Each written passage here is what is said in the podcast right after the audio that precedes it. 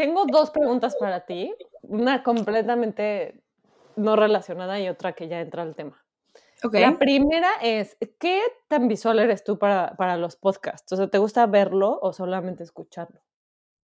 Es que yo soy muy visual. A mí sí me gusta ver a las personas para ver si están, como su lenguaje corporal siento que dice Es mucho. que me gusta, ve, o sea, sí me gusta, pero no tengo tiempo. Generalmente lo hago mientras co- como hago cosas, o sea, cocino y Ajá.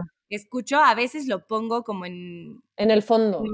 en el fondo y estoy medio volteando y viendo y así, pero Así luego, sentarme luego. a ver un podcast, no, no. A mí me no gusta eso, o sea, como que pongo el, lo pongo en el iPad y no estoy viéndolo, pero sí tengo una idea de cómo se ven, o sea, quiénes son los que están hablando, porque el que te mandé ayer, no, o sea, nunca las he visto, no lo graban en video. Ah, ok, Entonces no sé cuál es la voz de quién. Ya, ya, Entonces ya. está la foto de las chavas y no Por lo menos, sí. me frustra. Esa era mi pregunta, porque yo sí siento que podría ser más interesante tener los capítulos en YouTube. Sí, Y yo no tengo ningún problema. Está cool porque yo veo, la mayoría de los podcasts que veo son en YouTube y ya si me tengo que salir de mi casa lo paso a la aplicación. ¿Me Sí, explico? sí. Entonces, sí, está bien tener la opción. O sea, por lo menos para que te pongan cara y luego ya Sí, más o menos gente que es más reconoces la voz, ya visual te y, sales y a caminar y ya sabes quién está hablando. exacto, y ponen más atención viéndolo por alguna Claro. razón. A mí me pasa con los audiolibros, o sea, escucho el audiolibro y a veces se me va el pedo y estoy pensando en otra cosa Sí, y sí, luego ya sí. me acuerdo y me regreso. Y mi otra pregunta, 100% relacionada al tema, es... Haz es audiolibros leídos. te grabas y te pones a leer para que la gente te vea. Ay, sí, bien casada. Idea. Sí. Oye, no, como los videos de YouTube que ponen música, pero de fondo ponen imágenes bonitas y luego no te sirve nada porque te la pasas viendo las imágenes bonitas. Pero bueno, la pregunta sí es relacionada al tema. Es una anécdota, ¿ok? Pero termina una pregunta. El, eh, Maya entró a unas clases de gimnasia acá con puras niñas que hablan español. Las mises son latinas, mexicanas. Entonces está de huevos porque puse Claro. su espacio para hablar en español. Está rayada, güey. Le encanta, o sea, muy bien. Al grado que nos dijo, quiero venir todos los días. Y yo sé, mi amor, ni hay clases todos los días, pero ok, va tres veces a la semana. Es un gran logro. Y el otro día estábamos en una de las clases y pasó algo muy cagado. Me gusta contar cuando no me pasa a mí, pero he estado en esa situación muchas veces. Dos niñas al final de la clase les ayudan a las mises a recoger todo. Y dos niñas estaban peleando por un cojincito de esos de gimnasia para ayudarle a la miss. Y se puso fuerte el encuentro de las niñas, así de una jalaba a la otra, no, la otra se aventaba encima de otra. Maya creyó que estaban jugando y se acercó como, y como que vio que no era juego y como que se alejó y dijo así de, "No". son niñas un poco, yo creo que son como cuatro o cinco años, Maya ya tiene seis, entonces como que ya, ya se alejó. Sí, sí, sí. Entonces, no se dejaron de pelear. Llevaron el cojín hacia donde estaban las mamás y se seguían peleando. Y las mamás, una volteó, llegó la hija de una de ellas y le dijo, mami, me lo está quitando muy fuerte y está haciendo muy, este, como me está pegando muy fuerte, porque ya hasta se jalaban. Y la mamá volteó con la otra mamá y le dijo, oye, yo creo que dile algo a tu hija, ¿no?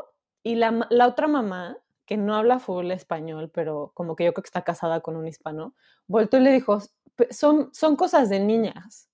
O sea, así como que lo resuelvan ellas. Y como que me encantó verlo desde fuera, porque he estado, he sido las dos mamás, ¿me explico? He sido la Claro. mamá que se pone al pedo y quiere resolver y, y, y como, ajá, proteger. Y he sido la mamá que dice, güey, se están peleando por un cojín, están en un espacio acolchonado, ¿qué mejor lugar para pelearse por un cojín que en este espacio?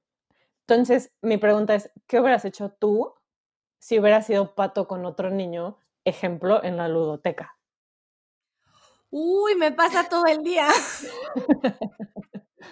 Me pasó ahorita, me va a pasar, me va a pasar en tres Me va a horas. pasar, estoy segura. De vu.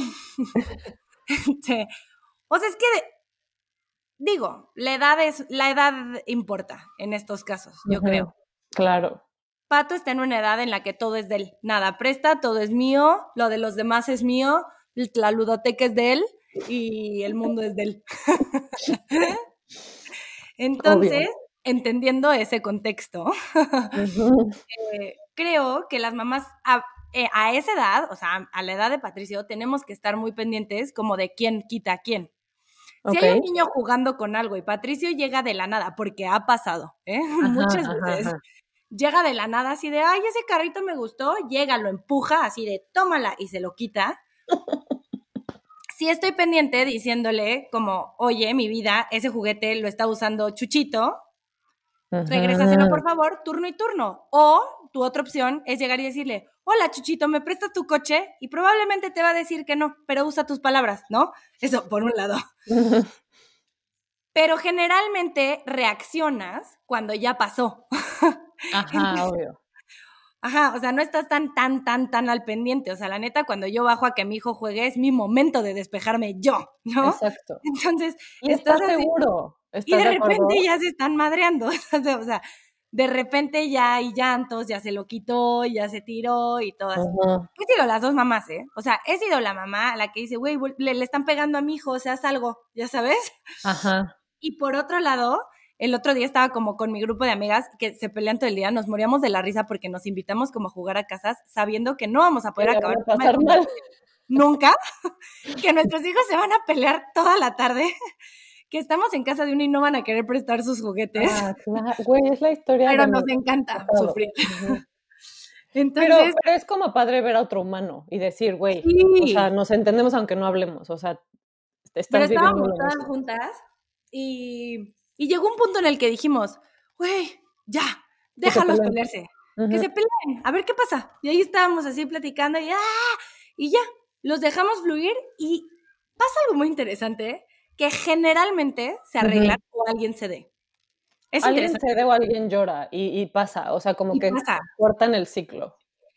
A, la edad que tiene Patricia ahorita, que yo creo que en la edad de Maya ya es un poco diferente, siempre acuden a su mamá. O sea, siempre después del llanto vienen y acusan. Claro, es cuando ya, ya o sea, como que es la catarsis del momento, así ya no hay nada que hacer, voy a llorar. Ya tienes que hacer algo y ya le dices, ay, ya sé, y ya no. Fíjate que no sé si esto es por, por ser niño o por la persona, nunca me tocó hasta ahorita que Maya se peleara de escalarlo al grado que yo sintiera que me tenían que meter. Hubo veces, y esto es a lo que iba, como que a la conclusión a la que yo llegué después de, de ver a estas mamás, fue, es súper importante para mí yo hablarle a mi hija, no a la mamá de Juan, no a Juan. Claro. Maya, creo que están jugando, creo que ya no te está gustando o veo que ya no te está jugando, gustando este juego. No, aléjate. Entonces, como que estás diciéndole, chance y hasta tu hija no es la agresiva, no es la que está incitando el peito, pero tú le estás hablando a tu hija porque tu pedo es tu hija. O sea, yo creo que el error que cometemos muchas veces es dirigirnos a la persona incorrecta en, la situación de conflicto. Yo, yo, yo le hubiera hecho, Maya, es no difícil, estoy jugando como tú. Y también la neta es un poco passive aggressive, que así soy yo, de le estoy hablando a mi hija, pero me están escuchando todos los presentes. ¿Por qué? Porque no quieres que cada clase de gimnasia se agarren a madrazos. Pero sí creo, y yo he estado trabajando mucho en eso, como en no solucionar absolutamente todo lo que pasa en la vida de Maya. Siento mm. que muchos años, si no es que todos los años, traté de solucionar y de meterme y de ser. Y luego ahora digo, a ver qué pasa, como dices, o sea, a ver qué pasa, a ver, no, va a, no van a empezar a darse golpes con puños, ¿sabes? Son niños. O sea, hay edades que tal vez sí, pero estas no.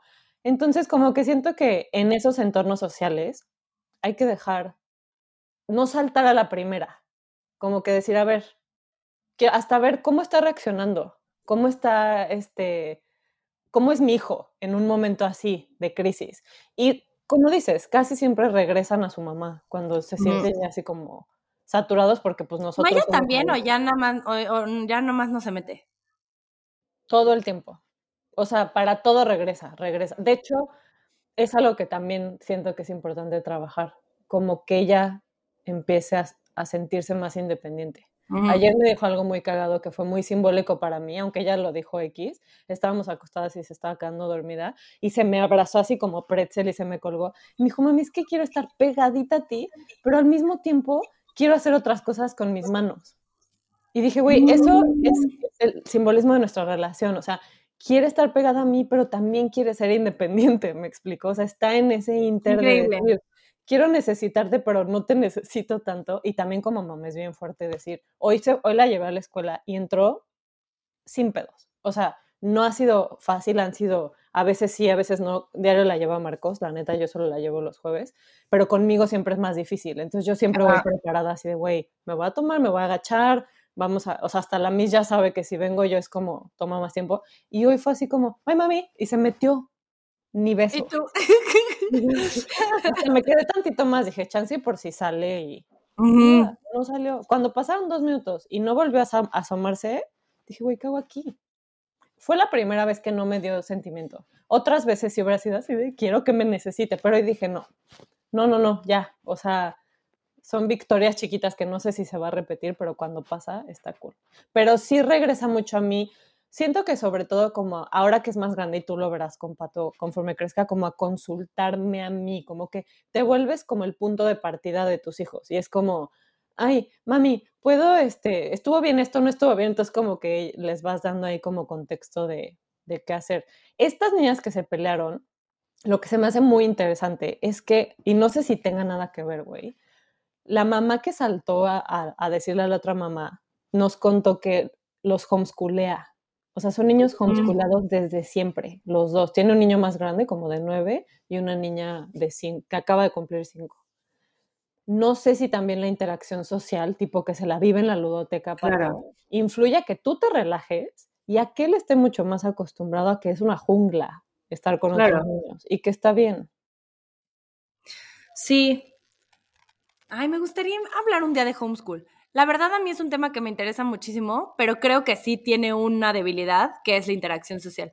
Creo que tienes que propiciar muchísimo la interacción social cuando haces homeschool. Porque... investigar más, porque aquí, aquí en Canadá, por ejemplo, cuando metimos a Maya a la escuela, como que era muy... O sea, el gobierno te la pone difícil para que los homeschooles. Porque si de verdad los vas a homeschoolar es porque los vas a homeschoolar, no es porque cada año van a hacer un examen que van a pasar de la SEP. Aquí sí, entonces la mamá se ve que está súper metida. Yo, yo, en lo personal, se me hace algo súper noble y muy interesante, ni de pedo, ni en drogas, como Maya. Yo no soy maestra y no soy buena autoridad de mi hija. Entonces no funcionaría. O sea, afectaría mucho nuestra relación. Y para mí es mucho más importante no ser sumis. ¿Me explico? Sí, claro. No, a mí se me hace un tema súper interesante. Eventualmente no lo hago. Pero sí está padre. O sea, pero, pero es un tema muy interesante. Hay mucho potencial y creo que vamos a, irlo viendo más conforme pase el tiempo porque las escuelas se están quedando cortas. Oye, ¿sabes qué me pasó esta semana? ¿Qué? Patricia está empezando a, o sea, obviamente está en la edad de los berrinches, pero ahora no solo está en la edad de los berrinches, o sea, del, del derretimiento total por emociones, ya sabes, así que se tira al piso y así. Ahora le da por decir todo como, como whining, ya sabes, o sea, que es que pero yo Y te. Ajá, y sí, cañón, muy cañón, muy cañón. O sea, nita me dan ganas así de decirle, ¡ah, no hables así, pinche niño! Ya sabes. Porque lo hace muy seguido, muy, muy seguido. O sea, es como, pero yo quiero ver la tele, pero yo quiero ver una peli, pero yo quiero ver así todo el día, para todo. Entonces dije, güey, ¿qué voy a hacer con esto? Y el capi hay un capítulo en el libro de Good Inside de Becky que habla de whining, literal. Y me dijo, y, y, lo volví a leer, la neta ya ni me acordaba, porque cuando yo leí ese libro como que todavía no llegaba eso, entonces son partes que sí leí, pero decía, ah, me van a servir luego. Me acordé y regresé y lo leí. Y decía algo muy interesante, que es, las cosas que tú crees que son una estupidez para tus hijos son importantes, como cuando tú te quejas porque tienes muchas cosas que hacer y llega tu esposo en la noche y dices así como, estoy hasta la madre, ya no puedo más, no manches, me duele la cabeza, hice mil cosas, tengo mucho trabajo, bla, bla, lo que seas. Cosas que para ti, en teoría, son importantes. Así de importante es para tu hijo por las cosas por las que se queja. Entonces dice, piensa, me ha servido un buen. Y no sabes cómo, cómo mejoró, porque esto tiene, o sea, esto de Patricia tiene como un mes y medio más o menos que empezó como muy frecuente a hacerlo.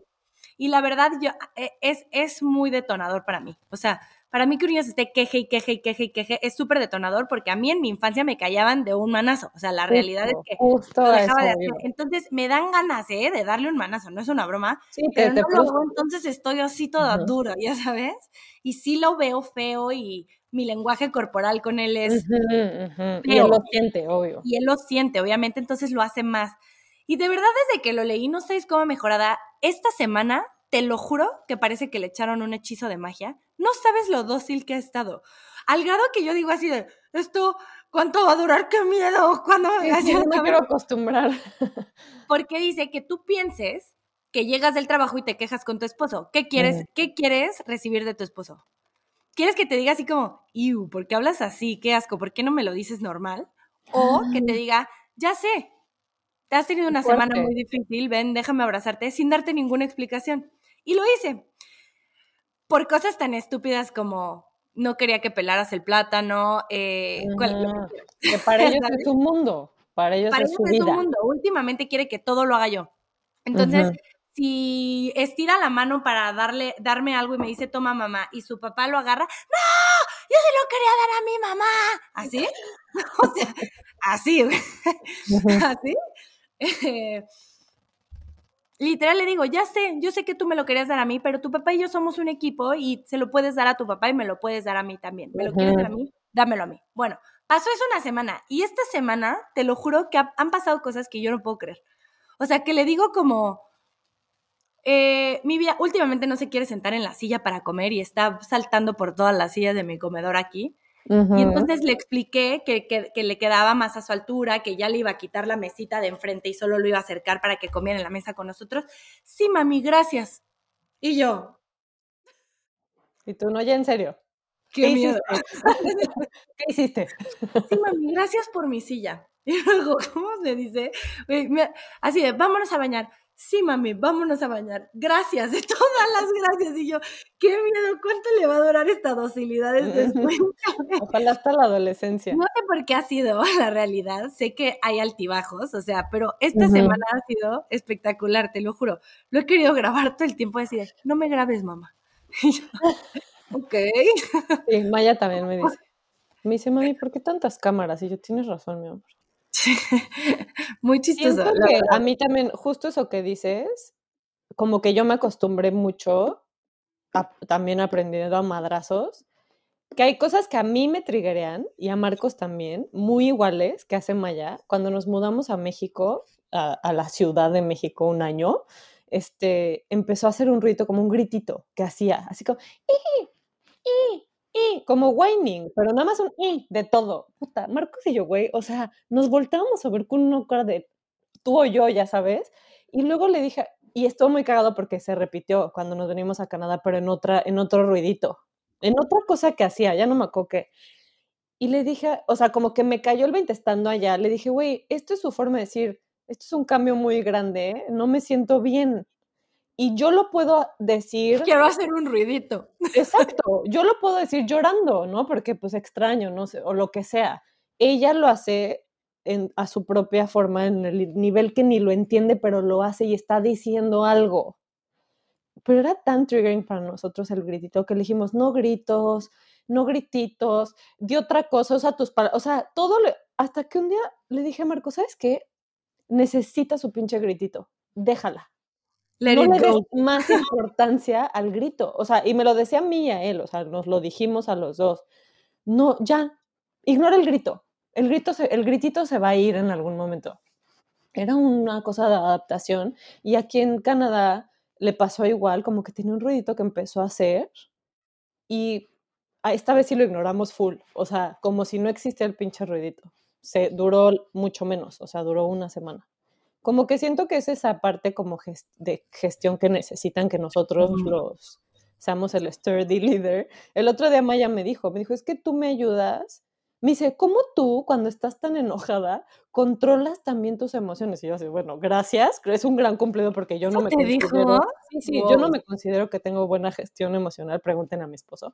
Pero me dijo eso y le dije, ¿sabes qué, mi amor? No siempre lo logro, siempre lo practico y tengo mis técnicas, porque a Maya le caga que le diga que respire. yo no sé respirar como tú, yo no puedo respirar, o sea, es un trigger como de... Esto a Patricia también y me gritan, no. Exacto, de entrada ya te dicen, ni madre, esto técnica. Entonces le dije, yo tengo mis técnicas y me funciona. Y le dije, pero tú, y le expliqué, digo, también Maya está más grande, güey, y también es muy diferente, pero le dije, tu cabeza no es capaz de controlar la emoción todavía. Estás aprendiendo. Entonces, yo soy quien te va a ayudar a controlarla mientras tú puedes hacerlo sola. Entonces, Maya, como que ese concepto ya lo tengo muy mm. claro de yo no regulo, tú me ayudas, pero lo que no quiero es que se vuelva como esta dependencia. dependencia. quiero que ella se dé cuenta que sí lo está logrando hacer de repente. Pero, pero eh, a lo que iba de, antes de eso es nos triggeran las cosas que probablemente no nos dejaban hacer a nosotros. Claro. A mí no me dejaban estar yo lo tengo comprobado. O sea, no me dejaban estar enojada. Entonces, cuando Maya se enoja y se frustra, para mí, güey, es, o sea, de repente la veo venir y digo, ay, no, como que me prende muchas cosas malas en mí, su frustración. Entonces, como que trato también de decir, a ver, respira, porque tú eres la que trae los issues. Sí, ella está frustrada, pero ella se le va a pasar, güey, se le va a olvidar en dos minutos. Yo soy la que puedo reaccionar muy mal a partir de esta, de esta frustración. Y sí está bien cabrón. La neta, yo hay días que sí logro sacar mis herramientas y hay días que no puedo. O sea, como que le delego al papá así de, güey, esto me está frustrando a mí demasiado su frustración. La frustración para mí es como el coco. Que creo que el whining es muy tipo. Sí. Frustración. Sí. Creo que es muy importante dejarlos estar frustrados. Yo eso es lo que le dije. le dije, yo no te voy a resolverles. Yo no te voy a resolver. Tienes que estar, pensar desde donde estás ahorita. O sea, como no vamos a sacar, ni lo, porque Maya entonces lo que hace, como ahora no le ayudamos, es que lo deja de hacer. No, entonces ya no lo voy a acabar el dibujo, lo que sea que esté haciendo. Y entonces tampoco quiero que, que se rinda. Claro. la frustración es donde aprendes. Aquí aprendes. Este es tu momento de aprender. Tú decides si quieres dejar de hacer eso y nunca aprender a hacerlo o si quieres aprender. Y le doy ejemplos de otras cosas que ha hecho. Entonces le sirve ah, como, de, ajá, como de porras, ¿no? Así de, tampoco sabes andar en bici, tampoco sabías chiflar, tampoco sabes, entonces ya como que a veces funciona y a veces no, la neta. A mí también, a mí también me pasa eso. Y luego a Pato le encantan como las, como las historias de ese tipo, así. Entonces me dice, ¿me cuentas cuando yo no sabía caminar? Y yo. Mi vida. Sí, les da un papacho, qué cagado porque ni se te ocurre a ti. Yo ahora le cuento muchas historias de como cosas que me pasaban a mí. Así. Cuando yo era chiquita, no sabes cuánto me costó, ya sabes, bla, y es real, son historias reales. pero, pero sí está es muy. Es una muy buena herramienta para generar empatía con ellos. Muy buena. O sea, de decir lo que me está pasando a mí, también le pasó a mi mamá de chiquita. Sí. a mí me sirve muchísimo para dormir. Ándale. Cuando yo era chiquita. Exacto, y, y, sirve como de anécdota moraleja. El, el whining creo que también en mi caso tiene mucho que ver con momentos de conexión. O sea, cuando más necesitada está de compañía de sus papás, más quejosita está. Y, la veo recargarse cuando estamos juntas. O sea, ayer nos echamos una hora acostadas en la cama haciendo pura pendejada de que yo era una araña y mi mano era una araña. O sea, pura tontería. Pero, y estuvo muy cagado, güey. Durmió toda la noche en su cama. Nunca duerme toda la noche en su cama a veces, de mm, repente. Mm, Pero mm. como que tuvimos un momento súper como mucho bonding. No, no pasa seguido, porque o ella está cansada o yo estoy cansada o ya es muy tarde o lo que sea. Pero ahora sí como que fue, y como que dije, o sea, lo ves reflejado después y cuando no hay conexión, o sea, cuando tuviste una semana súper difícil o están pasando por un momento difícil, todos lo ves, o sea, los niños no se van a sentar a decir, mami, te siento rara, no, van a gritar, van a llorar, o sea, es su forma de decirte, oye, algo no está bien. Sí. Sí, y van a estar colgados a ti todo el día. Exacto, exacto. Todo el día whining. Sí, y el whining también lo hacemos los adultos, o sea. Obvio. Y más los que no trabajamos todo esto de niños, o sea, como que pues sale, sale, o sea, yo a veces que quiero, ah, el otro día llegué y mi berrinche porque me calificaron mal. con tu pareja, que es con la que vives. Exacto. Que es la, tu persona de confianza, en teoría, y entonces vas y te quejas con él y entonces, ¿qué esperas que te conteste? Y algo que me gusta mucho... hijo de ti. Algo que me gusta y he aprendido mucho de Marcos es que él no, no me, me escucha. Sea, yo llegué el otro día a chillar y a quejarme de una calificación mala y solamente se volteó girando, viendo hacia mí, hacia te estoy escuchando a ti, porque estaba su computadora atrás y estaba trabajando. Y solo me escuchó, me quejé, me sentí mucho mejor y ya. Y dije eso, o sea, vengo de un lugar donde hay mucho intento de resolver y viene desde mucho amor, pero y yo soy la clásica persona que quiero resolverle la vida a todo el mundo. Y es como, ayer me escribió una amiga así de que estaba muy no contenta con la escuela de su hijo y bla, bla, bla.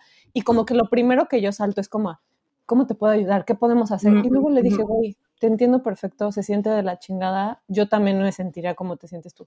Punto, porque eso quería ella y yo no, no puedo resolverle nada porque no soy ella, no voy en la escuela, este, ¿sabes? O sea, como que siento que he aprendido mucho a ver mi propio, o sea, no tratar de resolver y no esperar a que me resuelvan a mí como, y, con Maya me funciona. Solo la escucho. Se queja un chingo, un chingo de la escuela, del inglés. Y yo hoy venía quejándose, es que May, hay palabras que son más difíciles para mí, esas ya no las entiendo, no sé qué. Ok, mi amor, sí, gracias por contarme. Ok, o sea, no tengo nada que ofrecer. No puedo hacer nada. Y me ha quitado mucha, mucho peso a mí también, como decir, yo no estoy a cargo de esa parte de su vida. Está a cargo ella. Claro porque pues en la escuela ya, o sea, yo me voy y ya no puedo hacer nada. O sea, obviamente me cuenta y, platicamos, pero realmente es más como hacer espacio para escuchar a nuestros hijos y eso ya es validarlos. Decir, aquí hay un espacio para que eso que es importante para ti pueda estar presente entre nosotros sin jetas y sin, sin berrinche. Claro, validarlos es decir, ¿y eso cómo te hace sentir? Más que decirle, no te preocupes, vas a ver que todo, que, que muchas veces lo hacemos, porque así, o sea, es que no lo hacemos desde un lugar de mal, lo hacemos desde un lugar aprendido, en donde eso nos hacía sentir bien también. O sea, no te preocupes, vas a ver que lo vas a lograr, las palabras difíciles, a ver, vamos a practicar, ya sabes, cuando eventualmente sabes que tu hija de 5 o 6 años lo va a lograr, o sea, Claro. Está con pura gente que habla puro inglés, tiene mm, dos meses allá, va a hablar inglés en tres, cuatro, cinco meses. O sea, perfectamente. Tú sabes que lo va a lograr, pero no solucionarles es más difícil para nosotros que para ellos. O sea. Para mí el coco es solucionar y corregir. O sea, corregir siento que lo hice mucho cuando era más chiquita y ahora ya me necesita más como que voltea a verme a ver si apruebo lo que está haciendo. Ejemplo, estábamos haciendo hot cakes en la mañana y ella quiere echarle las chispas a los, a los hot cakes. Y, uy, toma todo mi autocontrol, no querer meterme y ayudarle y hacerlo bien yo, ¿me explicó? Y siento que eso apenas lo estoy aprendiendo. Cuando era más chiquita yo le corregía todo.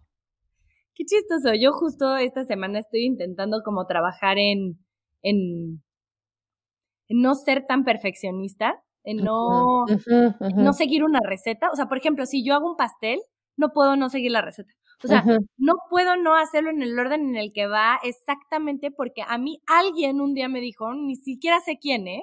Me dijo, los pasteles tienen que estar hechos exactamente como dice la receta, si no, no te salen.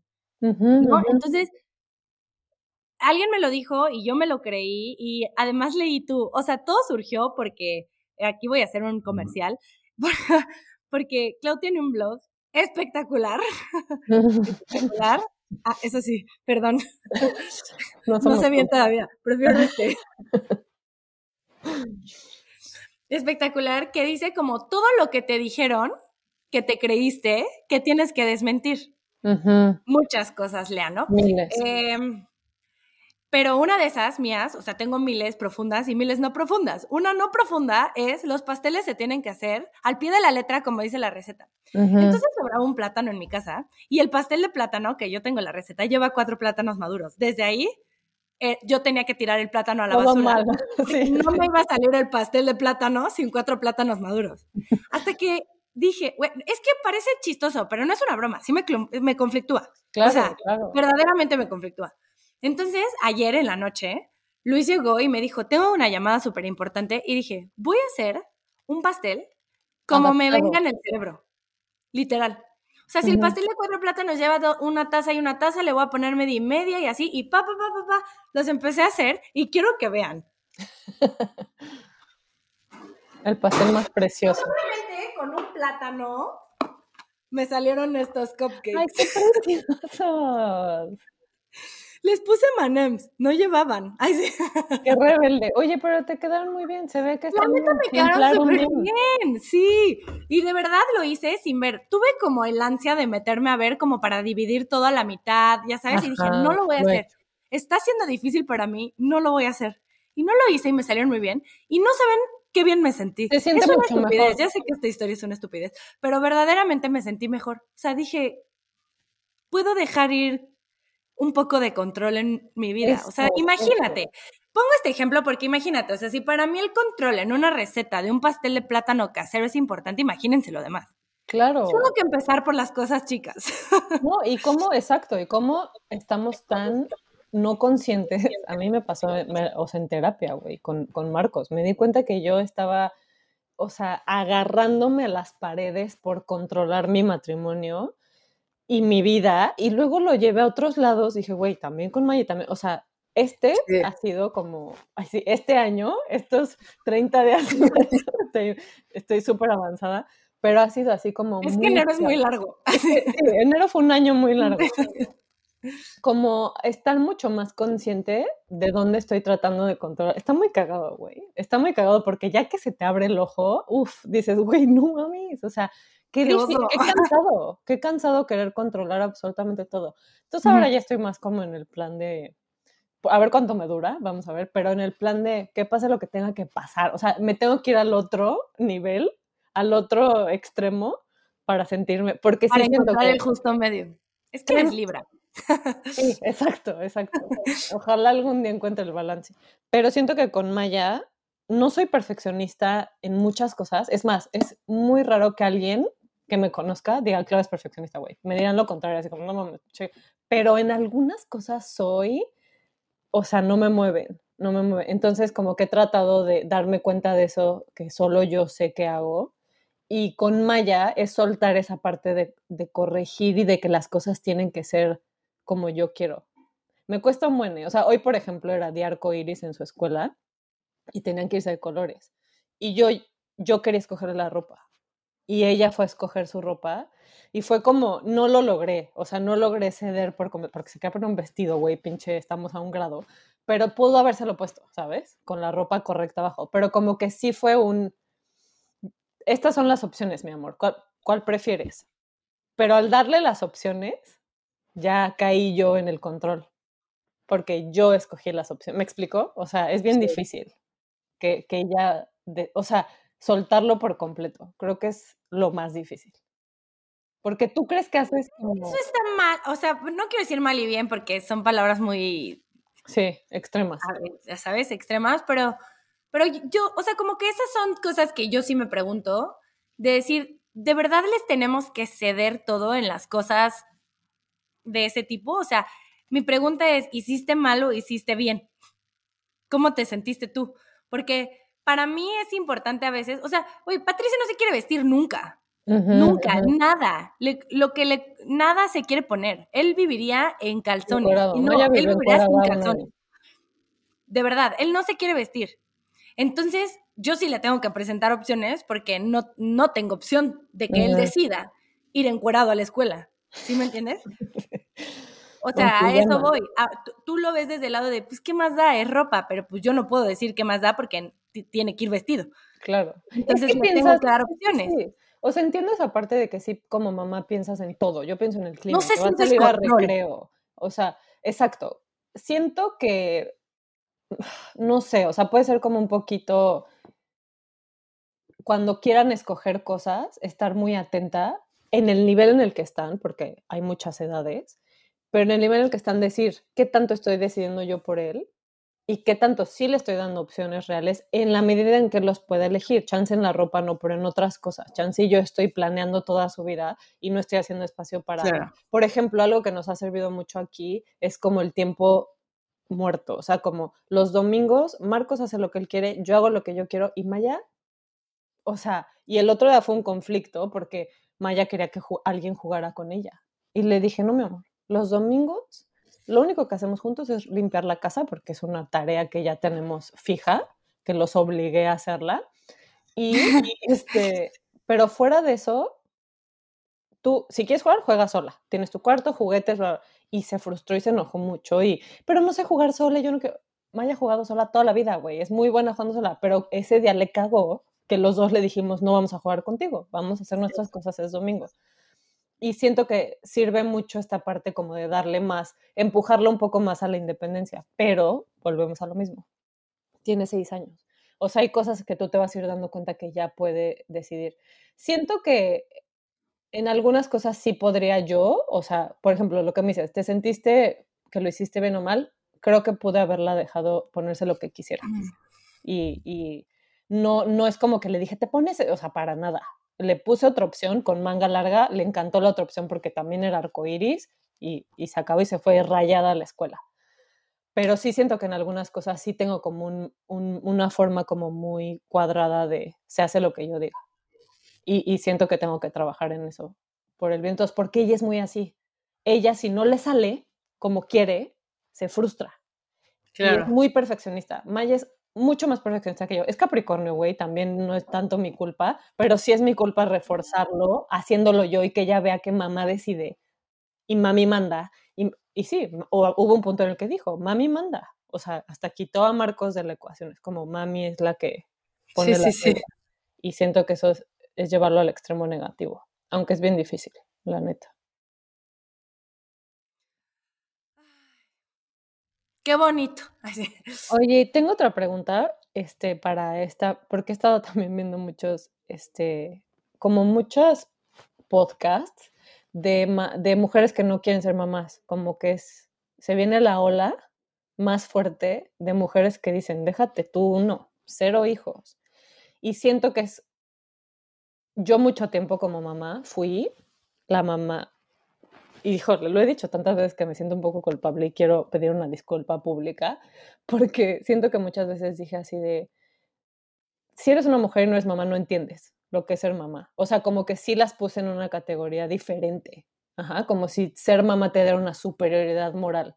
Y siento que si ahorita llegara una persona, una mujer, y me dijera, no estoy segura si tener o no hijos, yo le diría, no tengas no tengas porque es algo de lo que siento que sí tienes que estar un poco más segura. O sea, si estás indecisa, es no. ¿Tú qué le dirías a una amiga tuya que No, definitivamente. O sea, completamente de acuerdo. Mi prima eh, me, me acaba de decir hace poquito, yo no quiero, o sea, porque vino, tenemos un podcast con ella, la de nutrición intuitiva, Fer, es público, o sea, no, ella no lo esconde, lo dice a los cuatro vientos. Eh, ella me vino y estuvo con Patricio y no sé qué, súper niñera, o sea, no saben el bonding que hicieron y todo. Y después me dijo, yo la verdad es que no quiero tener hijos. No, así, ¿eh? No quiero, ni siquiera estoy indecisa, o sea, no quiero. Y le dije, ¿sabes qué le contesté?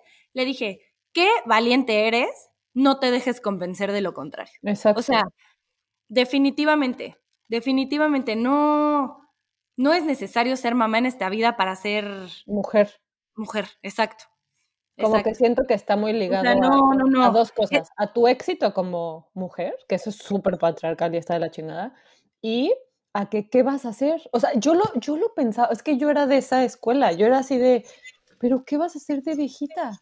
¿A quién vas a tener? Y dicen en el podcast algo muy cagado así de, güey, te mueres solo aunque tengas 83 hijos, güey. Cuando te mueres, te vas tú solo, con hijos o sin hijos. O sea, ¿sabes? No es como que te vas a morir abrazando a tus ocho hijos y a tus diez nietos, güey, ¿sabes? O sea, y aún así te vas a morir. O sea, me explico como que eso de morir acompañado es un mito, porque nadie se muere acompañado. En realidad te vas tú. Entonces, como que digo así, y, y, lo digo porque a mí me conflictúa mucho y es una forma como también de entender mis propias decisiones, siempre ha sido un tema, el segundo hijo, para nosotros. Ha sido un, no, no, no, sí, no, no, no, no, no, sí. Entonces como que ahorita digo, güey, yo me siento presionada por Maya, que quiere tener una hermanita. Y por la sociedad en general de, güey, o sea, el otro en el súper, una señora así de, pero todavía estás joven, ¿por qué no tienes otro? Y yo, señora, usted me está cobrando, no puede meterse en mi vida, pero entiendo que socialmente, como que no lo hacen en mala onda, pero como que sí siento que es muy fuerte sentirte de segmentada o etiquetada por una decisión que tú sabes que fue la mejor decisión para ti. Y yo lo digo hasta este momento como mamá de Maya, como que hay un mundo de posibilidades para nosotros como familia de tres y me encanta nuestra vida. Y asimismo he empezado a verlo para las parejas o mujeres que deciden no tener hijos. Como que digo, güey, ¿por qué vale menos tu vida si es tu vida? Es tu pedo y tú puedes hacer tu vida hermosa y no tienes que tener ciertas cosas como el trabajo en no sé dónde, como los hijos, este, tantos hijos o, o, el hijo, o sea, como que siento que medimos nuestro éxito, que es otra de las historias que nos contamos, por las cosas que, que socialmente nos dijeron que debemos tener y quienes no lo hacen se sienten muy juzgadas y muy mal vistas y, y nosotras que estamos del otro lado, tenemos que hacer más ruido para apoyar a estas mujeres que no quieren ser mamás. Claro.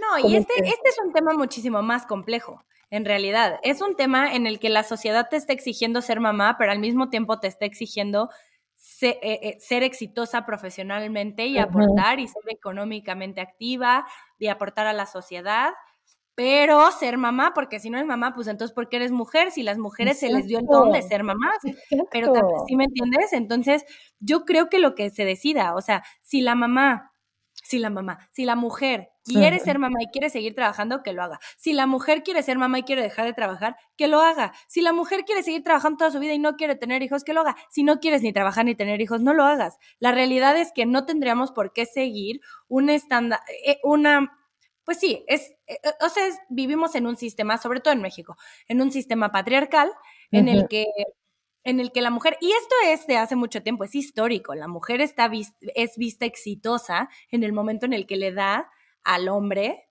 un hijo hombre, generalmente. Descendencia. Estas cosas han cambiado y ahora nos morimos de risa de decir, ay, querían a fuerza un hijo hombre. Hay culturas en las que todavía sucede, ¿eh? Sí. Pero, ay, le dieron un, eh, un hijo hombre cuando todavía es muy importante como el valor, el honor que existe de tener un hijo, de darle un hijo un hombre por ser mujer. y, y de mujer también por dar vida.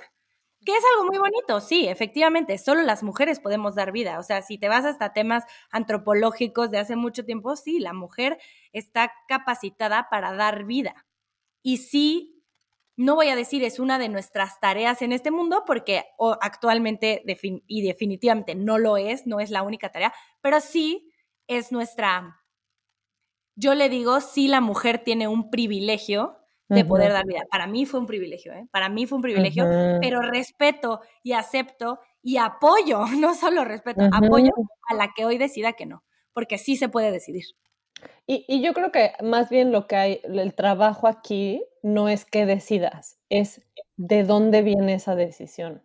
Porque yo creo que muchas personas, muchísimas, antes más, el hijo era como obligado, o sea, era como, güey, o sea, sí o sí vas a ser mamá, o sea, eso está en tu, está en tu acta de nacimiento, ya sabes, o sea, por ser sí, mujer. Ni siquiera era cuestionable. Yo creo que ni siquiera se lo cuestionaban. Y yo creo que muchas personas no se lo cuestionan hoy en día por eso yo siempre digo así de, güey, si lo estás pensando es porque no es, o sea, síguelo pensando, pues.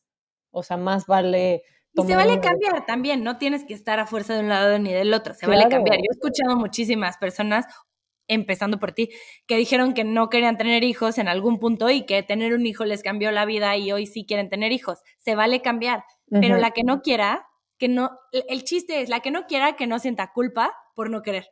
Ajá, y siento que, influye mucho eh, para mí ahorita, y está de la chingada también eso, güey, eh, pensar en mi edad. O sea, como que yo todo el tiempo estoy haciendo cuentas, a ver, si me embarazo en dos años voy a tener 37, 38, eh, ya sabes, entonces como que el reloj biológico influye mucho porque sí o sí, en algún punto, ya no vamos a poder ser mamás. Sí. O sea, ya se reducen tus posibilidades y siento que muchas mujeres por esto que estaba escuchando, se liberan a esa edad, porque es cuando ya ni puedo, o sea, como nunca quise, pero como ahorita ya ni puedo, entonces ya, o sea, ya me quito esta presión, como esta vocecita social que me dice, todavía te podrías embarazar, ¿sabes? O sea, como que yo me siento en ese, en ese inter de, tengo esta, todavía puedo, pero no tengo todo el tiempo del mundo. Y como que mi, mi ejercicio, y es algo que dejo aquí, es de verdad sentarme a decir, ¿por qué razones querría otro hijo? Y si son suficientemente pesadas para mí y para mi familia, para hacer o no hacer lo que siga. ¿Me explico? O sea, en este momento, y yo soy como Alcohólicos Anónimos, ¿hoy qué quieres? Hoy, hoy, hoy, no quiero más hijos. Eso, eso lo tengo claro hoy. Y en, e, así voy, y chance se me va a ir el tiempo. que es te vale cambiar. Pero en este momento no es la mejor decisión para mi familia. ¿Me explico? Ni para mí. Entonces, como que vamos como, como que lo voy tomando en el momento en el que estoy y probablemente, lo que, o sea, mi, mi, mi miedo más grande, y esto nunca lo, lo he dicho, es arrepentirme como que esa es como mi batalla de decir, puta, ahorita puedo, pero estoy diciendo no. En seis, siete años probablemente no pueda. Digo, también, no sé, falta mucho. Pero como que sí digo, puta, no quiero ver atrás y decir, tuve todos estos años como para hacer lo que quise hacer. No sé, o sea, eso me conflictó. Siento que yo que ya tengo una hija, estoy en otra situación completamente diferente porque amo ser mamá de mi hija y estoy, me siento muy completa y muy satisfecha. Y tengo muchas otras cosas que hacer, además de ser mamá, que también es algo que me he dado cuenta en los últimos años. Pero me pregunto también para las mamás que no, o las mujeres que deciden no ser mamás, este inter de ir y venir con esta pregunta, ¿no? Como que siento que nos la meten en la cabeza desde muy chiquitas y tenemos que quitarla. O sea, yo no quiero que Maya tenga esta presión de ser una mamá quiero que sea lo que quiera hacer y que sea una decisión, no algo impuesto en ella en un futuro. Que sienta esa...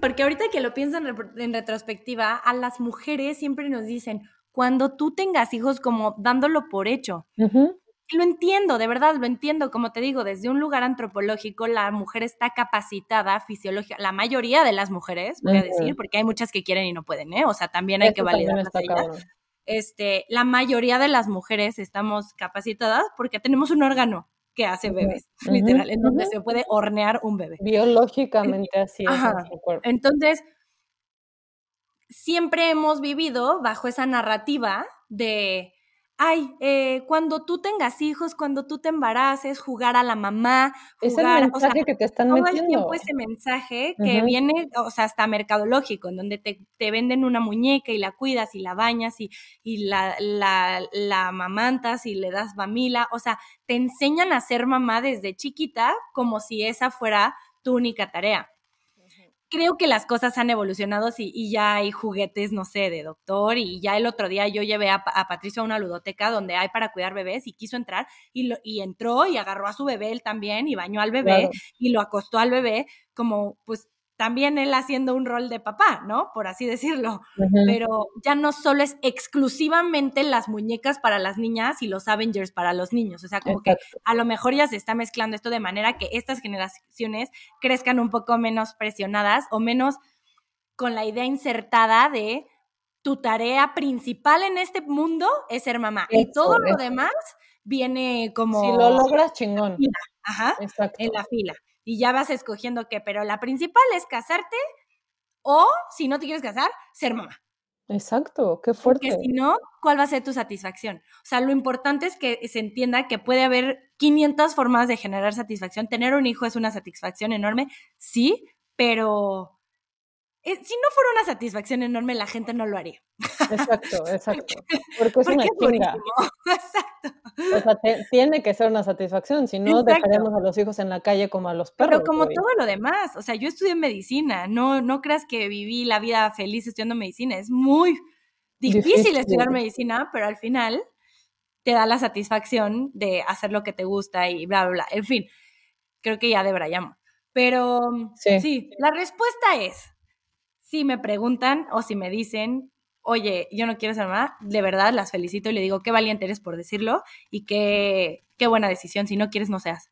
Y, y creo que volviendo a nuestro tema favorito, y es lo que yo trato de hacer mucho en todos estos ejemplos, irónicamente que hablamos hoy, de todo, dos cosas pueden ser verdad. O sea, puedo querer tener más hijos y puedo al mismo tiempo no estar bien para tener más hijos. Y ese es el lugar donde estoy hoy. Veo un bebé y me derrito y digo, güey, me urge hacer otro. Y luego llego a mi casa y digo, amo mi vida. O sea, no, hoy no. Entonces, está bien tener, y, lo mismo para, para lo de los berrinches de los niños, o sea, puede, puede triggerarme mucho y al mismo tiempo entiendo la necesidad que no, claro. o sea, no viene, no es mi, no es malintencionada y no, y está bien, o sea, está bien ser perfeccionistas, está bien sentir que tenemos necesidad de control. Traemos muchas cosas muy Está bien demostrarle a tus hijos que tú también te enojas. Eso es algo que a mí me costó muchísimo trabajo. Es súper difícil. Demostrarle a mi hijo que yo también soy vulnerable y que mis emociones también a veces se explotan en forma de berrinche. Claro, claro. Y que tienes momentos humanos y que ellos, está bien que lo vean. Y que vean qué haces tú después, porque ahora bueno, volviendo al tema reparar, es cómo, cómo reparas tu enojo, cómo, reparas? tu berrinche, porque ellos van a aprender absolutamente todo. Oye, vamos a cerrar este capítulo con altibajos de tu semana. ¿Qué fue lo mejor que te pasó en la semana y lo peor que te pasó en la semana? Chale. Lo mejor que me pasó en la semana, de, de normal o de mamá? De lo que sea. Mira, lo mejor que me pasó esta semana fue que tenía una presentación, tenía que contar una historia en una clase y estaba muy nerviosa porque la primera presentación de, o sea, es literal una clase de public speaking. Básicamente todas las clases presentamos temas diferentes. Y la neta, yo según yo era muy buena public speaker, pero en inglés no está tan fácil. Y Sofía Vergara. Con gente que no, exacto, no, menos que Sofía Vergara, ojalá el inglés de esa vieja. Este, y presentarlo en una clase. Mi clase son, somos 30, 28 son indios, uno es canadiense y la otra mexicana soy yo. Entonces a veces siento que ni siquiera me entienden mi inglés y yo no entiendo ellos. O sea, así de Lost in Translation estamos por acá. Entonces, la primera me fue muy mal, fue cuando vine a hacer mi berrinche con Marcos y a chillar que, que me ha habido pésimo. Y esta la neta me fue mejor porque me tomé menos en serio a mí misma. La primera me puse muy nerviosa y me volví al centro del universo y luego dije, claro, eres uno más, eh, les vale, o sea, sabes, como que quítate ese, ese lugar de importancia. Y ahora, ayer, expuse, me calificó súper mal el che profesor, pero no me, no me enojó, porque aunque me calificó mal, yo me sentí mucho mejor. Dije, güey, ya, ya, o sea, ya, check, ya me puedo ir a mi casa y relajarme, ya pasó el día, ¿sabes? O sea, como que... Entonces me dio gusto que yo solita, con la misma, con el mismo 7 que me puso y el 7 que me volvió a poner, yo ya soy otra persona. Ese 7 ya no me importa. Y esa fue mi high of the week. Mi, Qué cool. avance. El tuyo. Ah, mi high. Mi high de la semana fue eh, convivir con mi papá tanto. Mm. Mi mamá, contexto rápido, mi mamá y mi papá están casados hace mucho tiempo y mi mamá se jubiló y se fue a India y tres meses. Nos dejó toda la Navidad, todo el año nuevo. No va a volver. Y mi papá, y no va a volver, yo creo. No es cierto. Ya casi regresa. Se fue en noviembre y, apenas va a regresar. Pero he convivido mucho con mi papá, pero este fin eh, Luis se fue a... Ah, claro. De viaje. A una despedida de soltero. Y mi papá se vino con nosotros todo el fin. Fue como, pues vente. Dijo, ah, perfecto, este, hago mi maleta, bla, bla, y me voy. Se vino desde el jueves y se regresó el domingo. No sabes lo bien que la pasamos. O sea, tú, como que mi, siempre me he llevado muy bien con mi papá. Eh, más de grande, porque mi papá tiene un antes y un después en la crianza. Sí. Pero, pero de grande, o sea, sobre todo ahora que tengo un hijo, digo, de grande ya muy bien, pero desde que tengo un hijo como que se exponenció, se derrite, o sea, se derrite. Y verlo de abuelo es como revivir mi infancia y acordarme que no todo fue... La, la mente general tiende a recordar lo negativo y cuando lo veo jugar con Patricio me acuerdo de cómo jugaba conmigo. Y digo, no manches, o sea, todo esto es la parte buena, ¿ya sabes?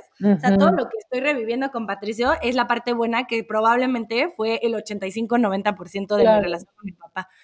Entonces, como que mi papá siempre venía en combo con mi mamá y ahora que mi mamá no está, he tenido como la oportunidad de convivirlo solos y la verdad es que la pasamos súper. O sea, no me desespero. Es diferente, claro. Sí, increíble, la verdad. Fue un gran high. Qué cool, porque siento que a veces las mamás somos el intermediario con nuestros hijos y nuestros esposos. Y tenemos espacios como de, yo lo he hecho mucho ahora con Marcos y Maya, como que es mucho, váyanse ustedes, porque sé que la dinámica es súper diferente cuando no estoy yo. Y me gusta, me gusta propiciarla. Creo que tenemos que hacer más espacios de nuestros hijos con sus papás. Sí. Y, y dejar y soltar y decir, güey, él sabrá solucionarlo. Así como mi mamá, vete tres meses. De tres a seis meses. De tres a seis meses. Ojalá, ojalá yo me atreviera a hacer eso. Creo que lo voy a hacer como tu mamá. Mínimo tres, máximo seis. seis para que no te olviden, ¿no? Tu familia. para que no se sientan ya bien sin ti. Así, no, ya ni te extrañábamos. Y pobre Patricio, cada segundo le decimos, ahora sí ya va a regresar la Yuyis. Pero güey, llevamos diciendo eso desde hace un mes. Sí, el concepto del tiempo no lo entiende. Entonces ya está hasta la madre, así de ya es una vida. ya. Sí, ya ni lo ubico, ya que ni venga. no, va a estar muy feliz.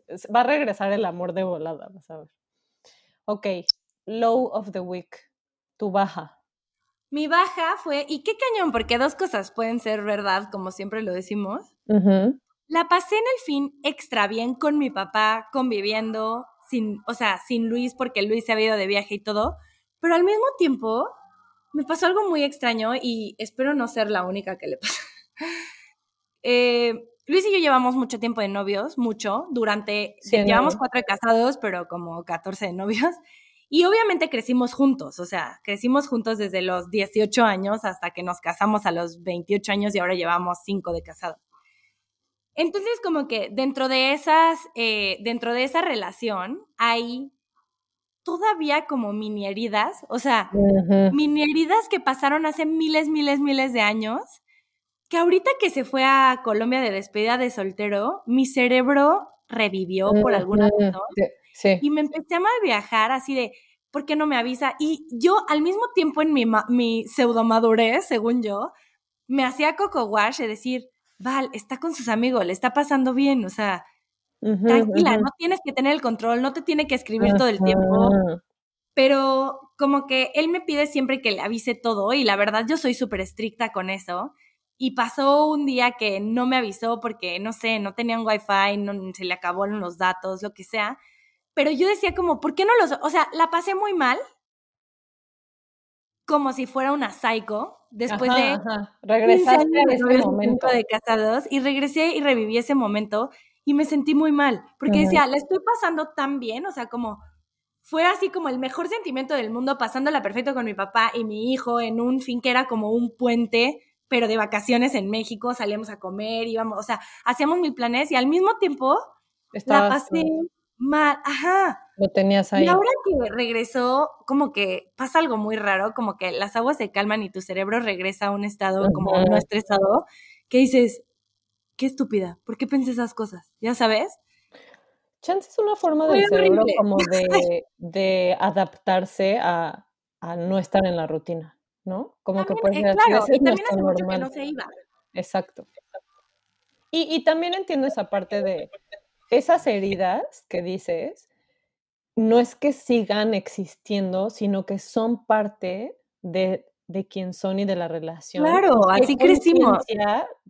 Es, o sea, qué chingón estar consciente de que son parte de, de quienes fueron y que es normal, como que no juzgarnos tanto y decir es normal que, que surjan en estos momentos vulnerables.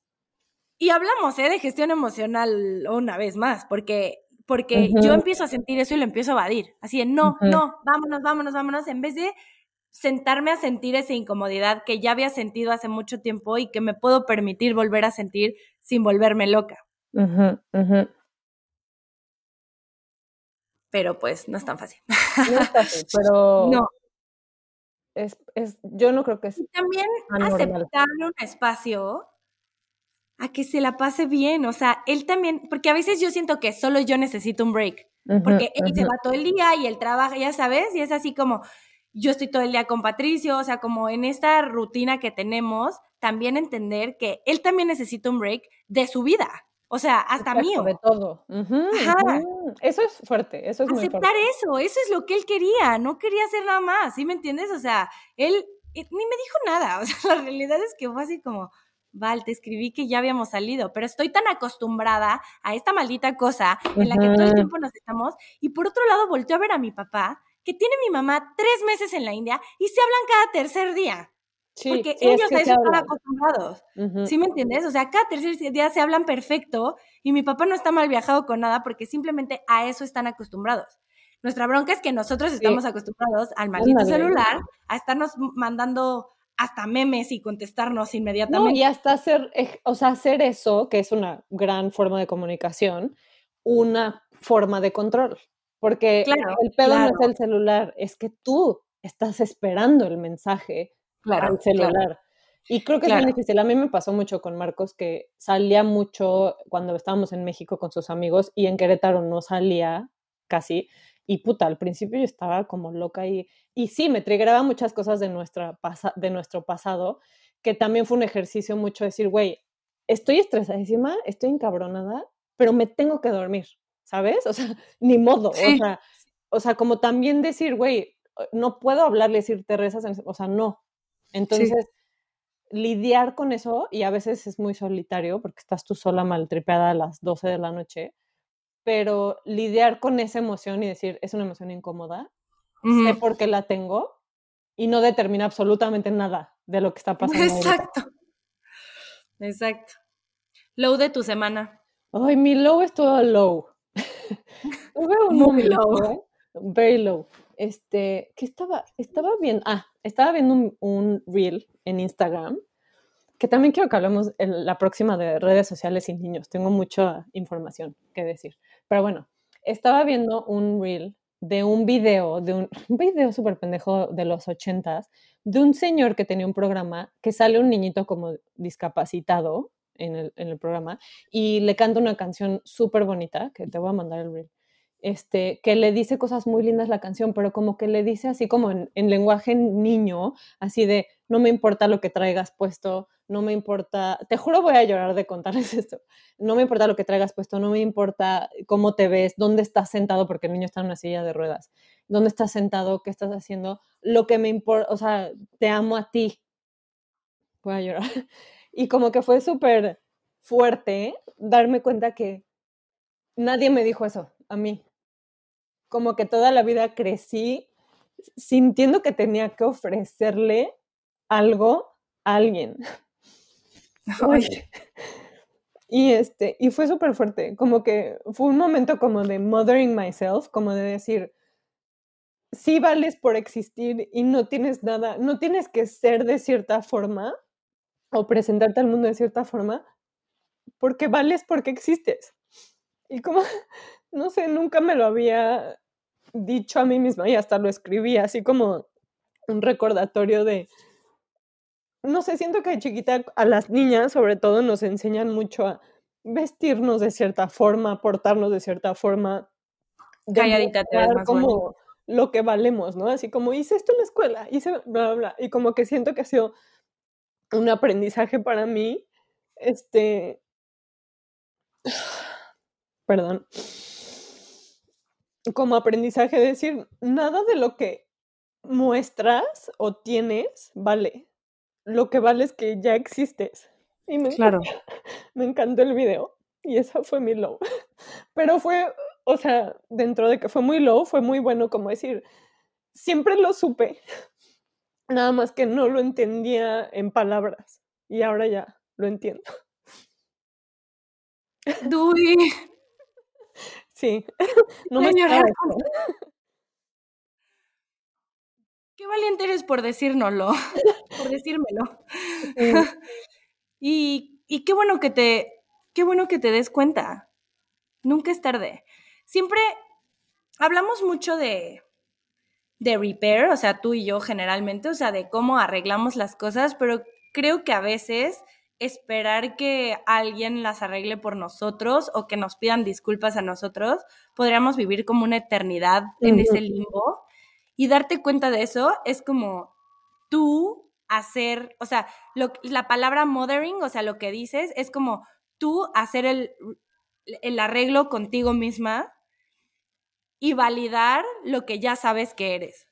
Exacto. Y eso, eso es muy difícil.